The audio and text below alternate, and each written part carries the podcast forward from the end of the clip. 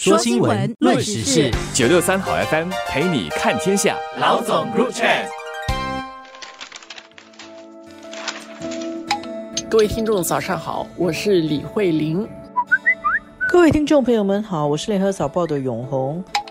俄乌战争，转眼间俄罗斯入侵乌克兰已经一年多了，其实已经五百七十多天了。那么呢，这个战争在开始的时候，西方的国家，尤其美国为首的北约，还有西方国家都表示同仇敌忾，大力支持乌克兰对抗俄罗斯的入侵，而且要惩罚俄罗斯对于国际规则、国际秩序的破坏。所以这个是战争刚开始的情况。然后呢，我们今天谈这个话题，其实有两个导火索啦。一个是上个星期联合国大会嘛，联合国大会的新闻，今天很多人发言的时候，台下很多空位，就是很少人去专心听。那么呢，乌克兰的总统泽连斯基他也在联合国大会上去发言啊。今年那个氛围跟去年就很不一样了。今年其实他讲话的时候掌声就比较少，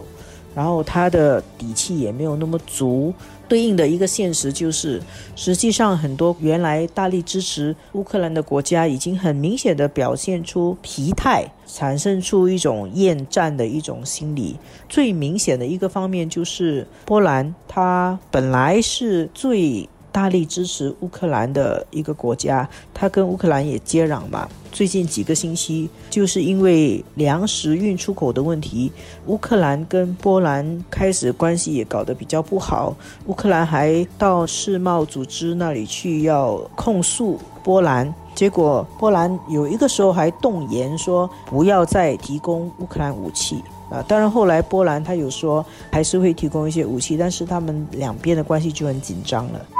确实是，现在战争拖得越久，其实我们看到有很多的变数出现，包括永红刚才所说的这个。波兰跟乌克兰之间，就是两边可能因为包括农产品的贸易等等，会开始出现一些矛盾。另外一方面呢，波兰马上他要面对选举，那他面对国内的一些压力，大家都会质疑这场战争到底要拖延多久，因为它会使到资源都被拖在那儿。有一些国家其实都会问这个问题：是不是真的要长久的这样支撑下去？虽然大家也都知道乌克兰是需要帮助和支持的，但是已经采取了实际的行动去支持他，已经一年多了，又看不到一个终点在哪里。所以，我们看过去的有一些战争拖得太久的话，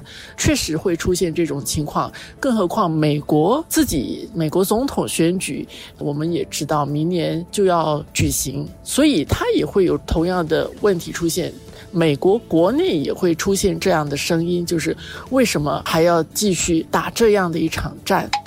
另外一个方面就是，我们看到新闻哦，有媒体报道啊，根据大宗商品追踪公司，他们去追查那些航运和保险公司的记录以后，发现俄罗斯八月份的时候，它运出海的原油哦，有百分之七十五是没有西方业者承保的。然后呢，今年春天的时候是有百分之五十俄罗斯运出去的油没有西方业者承保，现在增加到七十五。其实没有西方业者承保啊。就表示俄罗斯可以用很多其他的比较隐蔽的方法把它的油送出去卖出去，然后这个对于俄罗斯来说当然是一个很好的事情，但是对于俄罗斯在战场上的政治对手跟对西方的国家就是一个很不好的消息，因为能源销售还有出售石油是俄罗斯的最重大的收入来源。那么呢，在战争开始的时候，西方国家对俄罗斯采取了制裁嘛。去年十二月的时候，G7 国家、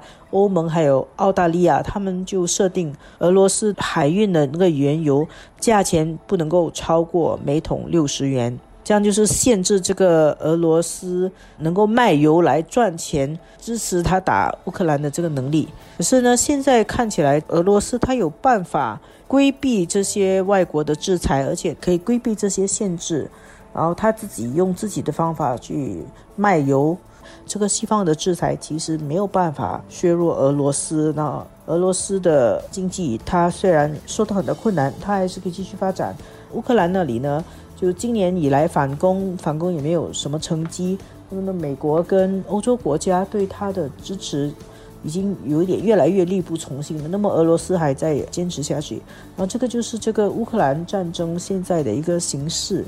而在另外一方面呢，我们看到这场战争开始的时候，西方国家很团结，包括要对俄罗斯进行制裁。但实际上，现在看到的是，俄罗斯的经济似乎没有受到很严重的这个影响。我们看到，就是二零二三年前八个月，这个俄罗斯跟中国的贸易其实上涨了百分之三十二，它跟印度的贸易在今年的上半年也增长了三倍。所以我们看到的一些报道，就是俄罗斯整个经济情况并没有因为这场战争而被拖垮。那样的话，其实等于俄罗斯它还可以支撑下去，它还可以打这场战争，也意味着这场战争会被拖得更久。那拖得更久的话，就是更多的变数会出现。